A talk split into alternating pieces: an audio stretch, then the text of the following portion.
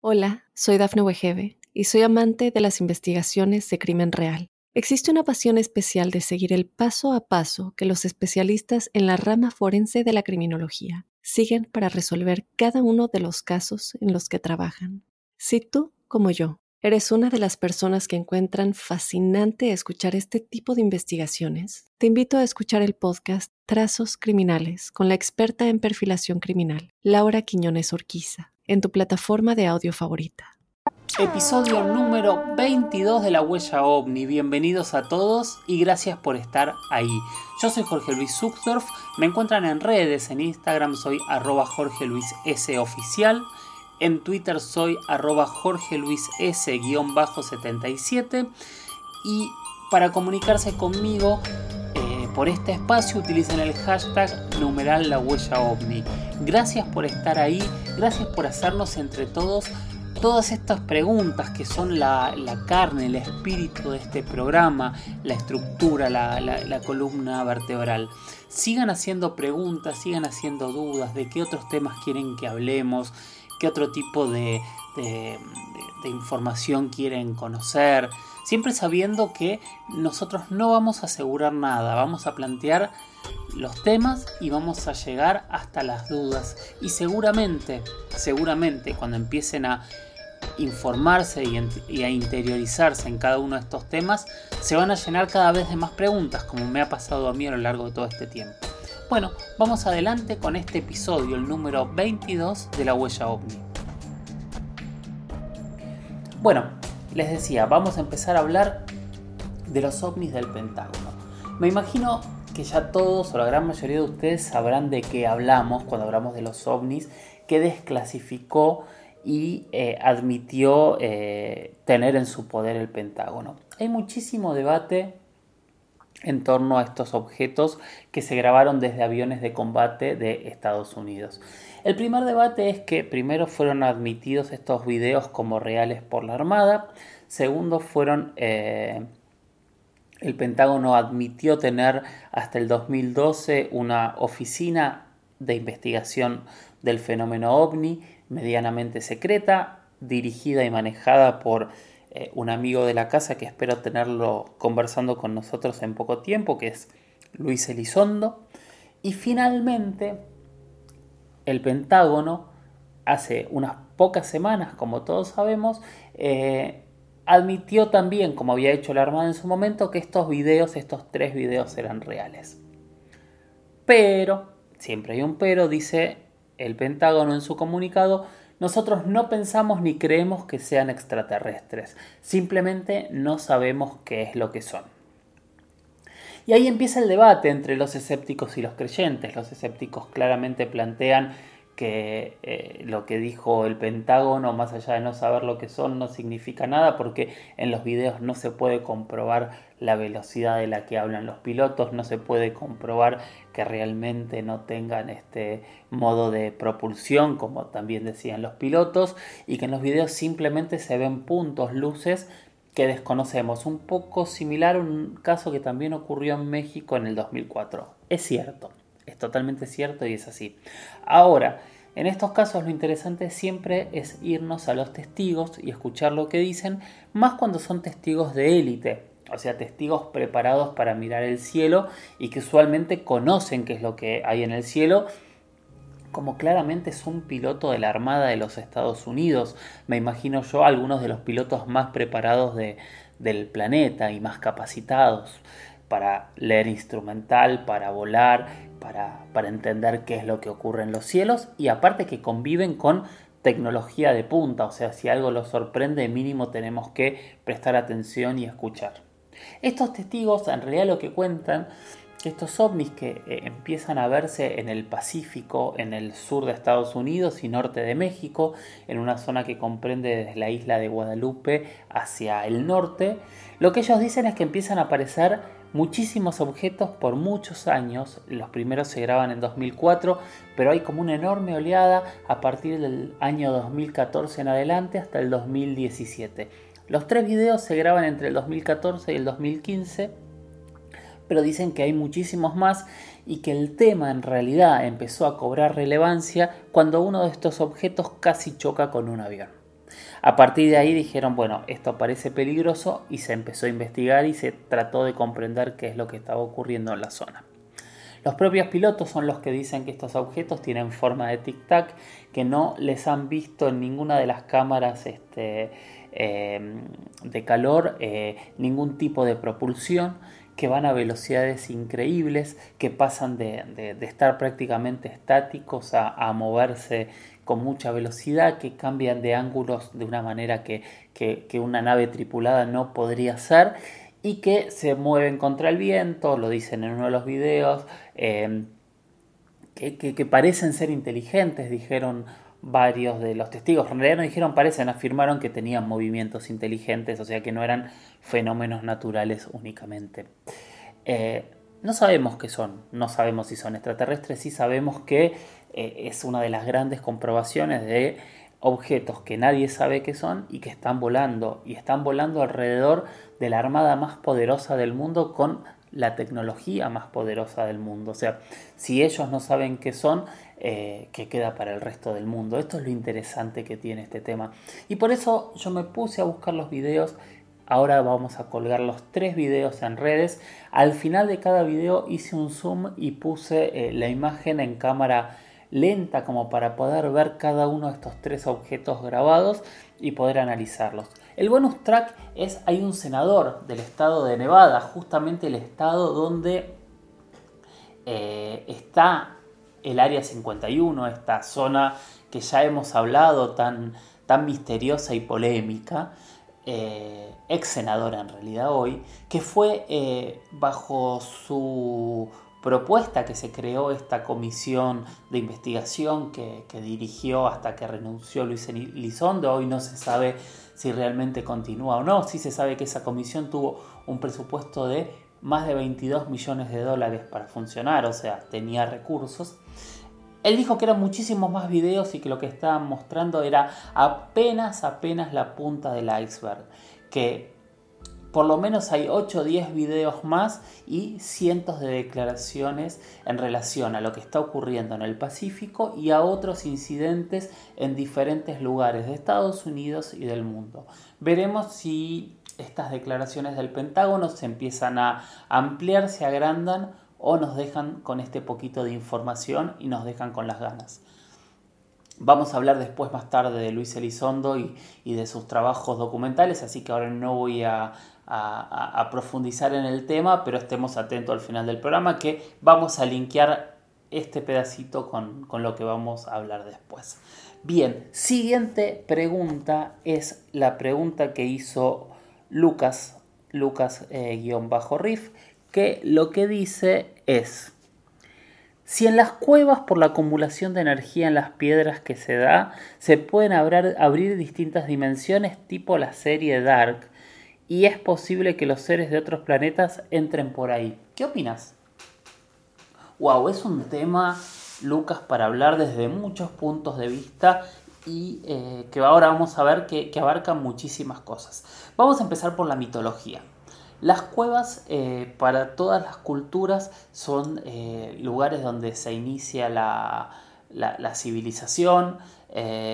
pienso en, los filósofos griegos, pienso en Rómulo y Remo, pienso en, diferentes este, historias este, griegas sobre quienes viven dentro de las, de las, este, de las cavernas y las cuevas. O sea, hay muchísima, muchísima información mitológica de la creación. Pienso en América, pienso en todos los inframundos y estos monstruos que vivían en, en, este, las cuevas, los dioses de la, de la, muerte, Ares, Mitlantecutli, los señores de la muerte mayas que después los tomó eh, Robert Rodríguez para, para, la película del crepúsculo al amanecer. Eh, siempre las cuevas se han asociado con imágenes distintas a las que conocemos, que nosotros al ser distintas las interpretamos como miedo y malas, pero no necesariamente algo que desconozcamos termina siendo miedo y malo, pero es la primera reacción humana. Punto 1. Punto 2. En la cultura maya, por ejemplo, les recomiendo leer el Popol Vuh, que es el único escrito sagrado maya que llegó hasta nuestros tiempos. En realidad, traducido e interpretado por, un sacerdote de la época, pero es muy interesante entender cómo eh, el inframundo tiene portales a través de, las cuevas, de los cenotes, en realidad dicen ellos, eh, a, otros mundos, estos mundos de la muerte, pero básicamente habla de otro mundo.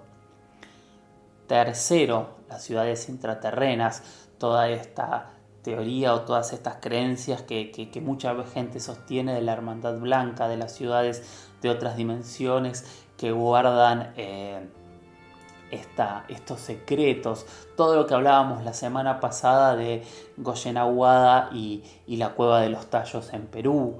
Eh, toda esta sabiduría que está en las cuevas, pero no está en las cuevas porque cuando uno entra a las cuevas no las ve. Y me puse a investigar eh, un poco lo que planteabas, Lucas, de eh, las energías y las piedras. Y me sorprendió encontrar un montón de notas periodísticas mostrando que las piedras guardan mucho mejor la energía y que hay varios proyectos de Siemens con el gobierno alemán para utilizar piedras para almacenar energía, por ejemplo, de, centrales eh, eh, eólicas. Eh, y que parece que funciona de, una manera muy superior a lo que nosotros utilizamos hoy, que podría haber hasta un, un 50% más de guarda de energía en piedras si las piedras guardan energías, si nosotros entendemos un poco cómo funcionan teorías como la relatividad, donde eh, la energía es una ecuación eh, muy fuerte para, para, la teoría de la relatividad, si nosotros entendemos todo esto, y tal vez la energía realmente sea la llave a un portal si es que existen otras dimensiones. Y si la energía se almacena más en piedras y si las piedras están dentro de las cuevas, saquemos solos nuestras propias conclusiones. No sé qué piensan.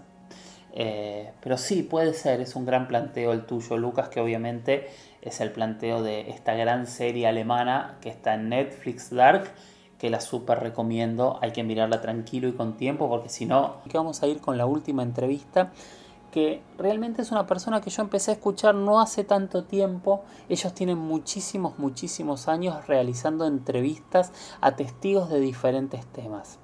Él se llama Martín, es el conductor de un podcast eh, que está en, Spotify que se llama Martes de Misterio, Martín Echevarría.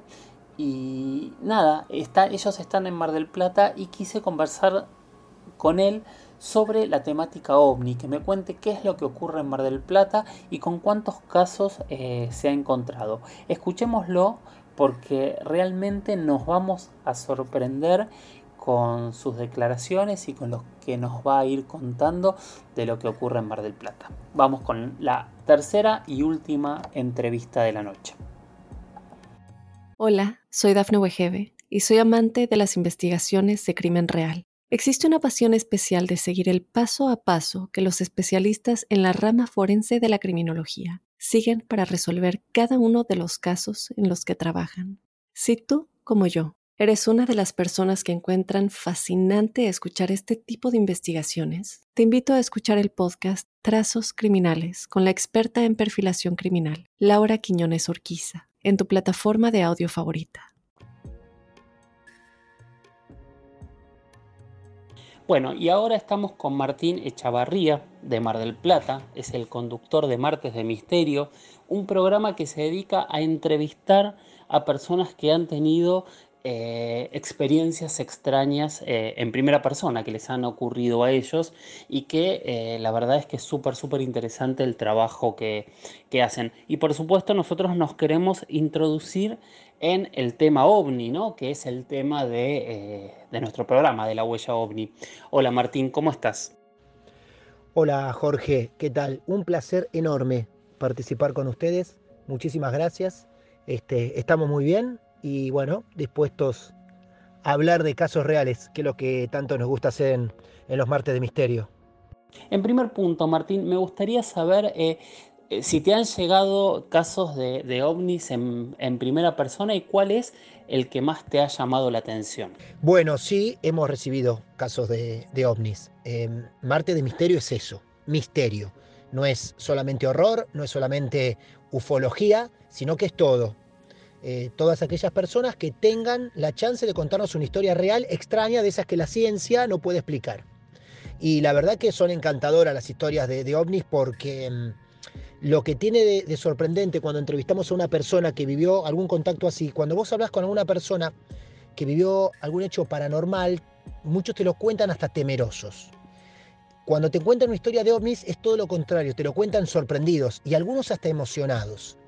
Así que sí, hemos vivido, hemos tenido casos de gente que nos ha contado que ha tenido contacto extraterrestre, derecho, eh, nos describen cómo son las personas, algunos te los dicen que son de, un test eh, verdoso, una cosa así, otros que son personas blancas, con formas humanas, pero blancas, sin rostros, por ejemplo.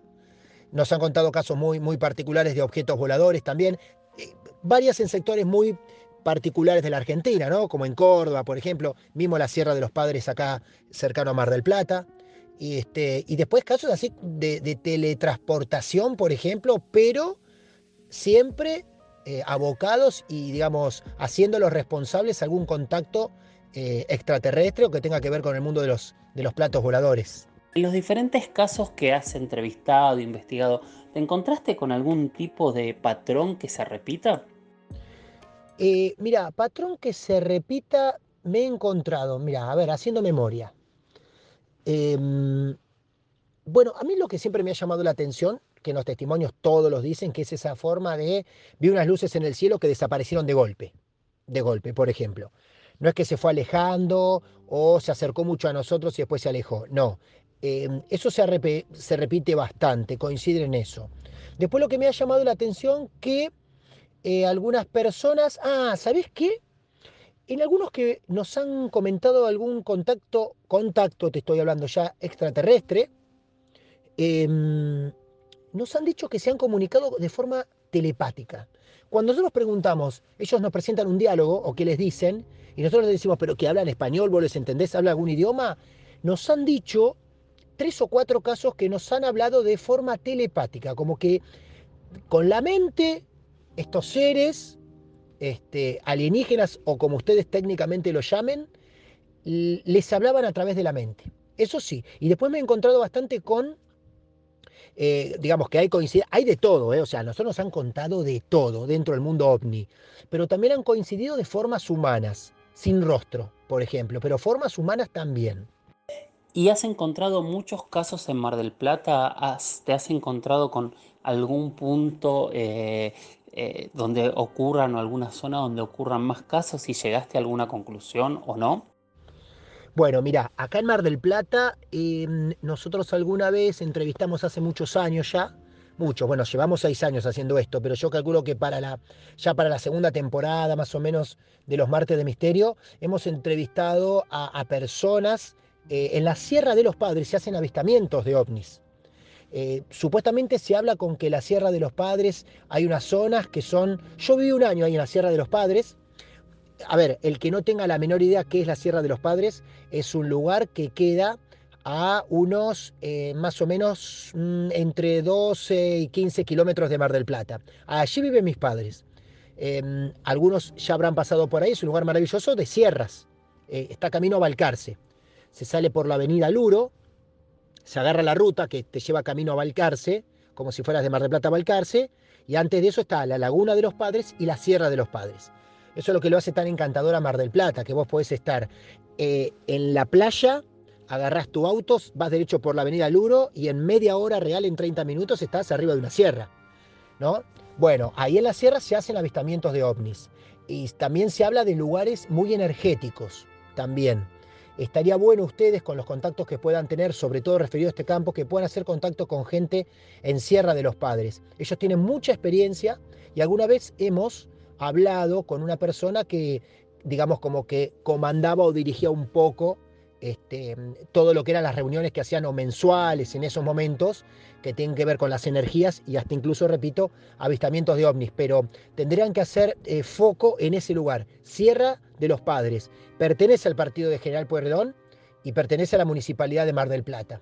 Ellos se quieren independizar, te hago un poco de historia también, se quieren independizar un poco la ciudad, pero es un barrio privado. Es un barrio privado, no tipo country, es un barrio privado que cualquiera puede entrar, pero es un barrio todo cercado. Y es precioso, precioso. Para, para el que la visitó sabe de lo que estoy hablando. Ahí, repito, se, mm, se habla mucho sobre el tema de, observar ovnis. Bueno, estás, en, estás arriba de una sierra, ¿no? Quizá a lo mejor, ustedes lo sabrán por más experiencia, este, puede hacer que se, que, que se lleguen a ver con más facilidad, ¿no? Objetos voladores, a eso me refiero. No me hablaron de contactos en ese lugar, ¿sí? Con, el, con lo que pueden llamar un alienígena extraterrestre, pero sí de avistamientos de ovnis, sí, mucho. ¿Qué pensás que hay detrás del fenómeno ovni? Mira, em, ¿qué pienso que hay detrás de esto? Eh, a ver, yo no soy un especialista del mundo de los ovnis, tampoco del campo paranormal. Yo todo lo que, lo, que aprendí es escuchando eh, a gente seria que me fui cruzando en el camino, que tiene que ver con el tema de las brujerías, de los exorcismos. De, mm, nosotros no, en el programa no, no hablamos de, no hacemos ficción no hacemos, que no digo que esté mal, eh, ojo, está buenísimo la ficción, están buenísimas las películas de terror y las amo, pero digo, no hacemos relato de ficción, nada, nosotros entrevistamos a gente que consideramos, no tenemos forma de comprobarlo, vivieron hechos extraños. Yo lo que digo es, aquel que nos viene a contar que tuvo algún contacto extraterrestre, yo te puedo asegurar que verle los ojos cuando te lo está contando, verle incluso cómo se le pone la piel cuando te lo está contando, es que lo están viviendo. Nosotros aprendimos a creerle a la gente que nos viene a contar un caso a nosotros. Em, yo creo muchísimo en el mundo de los ovnis, creo muchísimo. He visto informes también, los cuales este, creo fuerte en eso. Em, hace poquito hablamos sobre la isla de em, una isla chilena que hay que tiene que ver también aparentemente con los ovnis o cosas por el estilo. Eh, eh, la isla de Friendship, Friendship, la isla de Friendship, así, con un investigador chileno que la investigó durante, durante muchos años. Y la verdad que yo escuchando gente como ustedes, cuando hablan sobre ovnis, eh, la verdad que le creo mucho más a, gente como ustedes que a gente que me lo quiere tirar siempre para abajo o desterrar cualquier teoría. Me parece que gente como ustedes, cuando hablan con datos técnicos y pruebas y demás, son mucho más concretos y creíbles que aquellos que los quieren eh, desterrar completamente. Así que yo lo creo bastante eso. Em, creo, y creo, y no sé por qué, también sospecho que hay muchas cosas que mm, están ocultas y que a lo mejor todavía no nos, no nos han llegado a contar.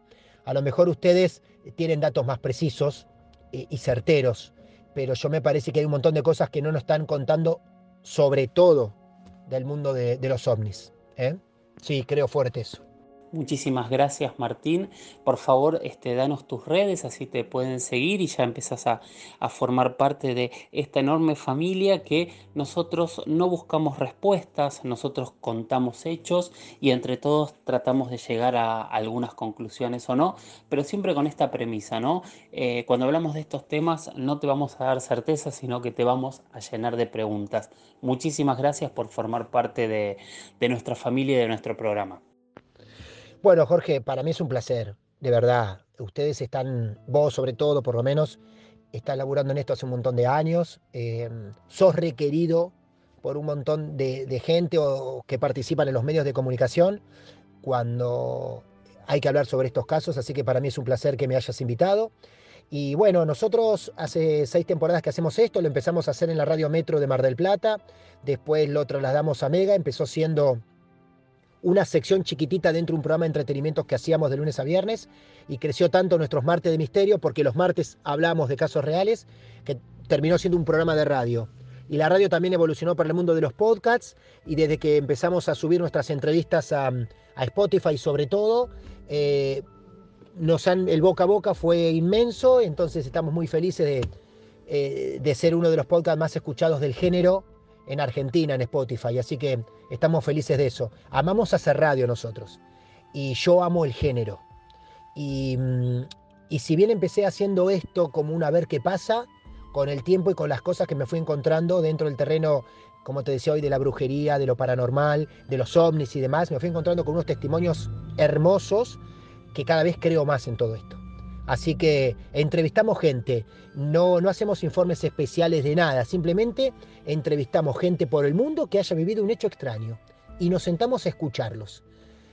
Y muchas veces nos pasa, como incluso hasta nos pasó con Lali Espósito, que nos dice, ustedes me creen más que mi familia. y eso suele ocurrir y eso la verdad que ocurre muchísimo. Así que estamos muy felices de eso. Los que nos quieran escuchar ponen Marte de Misterio en Spotify. Tenemos nuestras redes, arroba Marte de Misterio en Instagram, en Twitter, en Facebook. Hacemos algunas cositas durante la semana y, eh, nos, encanta, nos, encanta escuchar a las personas. Gracias nuevamente Jorge, ha sido un placer enorme. Y ya te vamos a tener en nuestros Marte de Misterio. Un abrazo grande. Hola, soy Dafne Wegebe y soy amante de las investigaciones de crimen real. Existe una pasión especial de seguir el paso a paso que los especialistas en la rama forense de la criminología siguen para resolver cada uno de los casos en los que trabajan. Si tú, como yo, eres una de las personas que encuentran fascinante escuchar este tipo de investigaciones, te invito a escuchar el podcast Trazos Criminales con la experta en perfilación criminal, Laura Quiñones Orquiza en tu plataforma de audio favorita. Muchísimas gracias por haber llegado hasta acá. Cerramos el episodio 22 de la huella ovni y como siempre, solo recomendamos mirar al cielo sin verdades absolutas, dejando la mente en blanca para poder hacernos preguntas y que cada uno con la información que vamos dando pueda llegar a sus propias conclusiones. Como les decía, soy Jorge Luis Zuckdorf y esto es La Huella OVNI y nos vemos dentro de poquito o nos escuchamos mejor dicho en el próximo episodio. Gracias por estar ahí. Chau chau.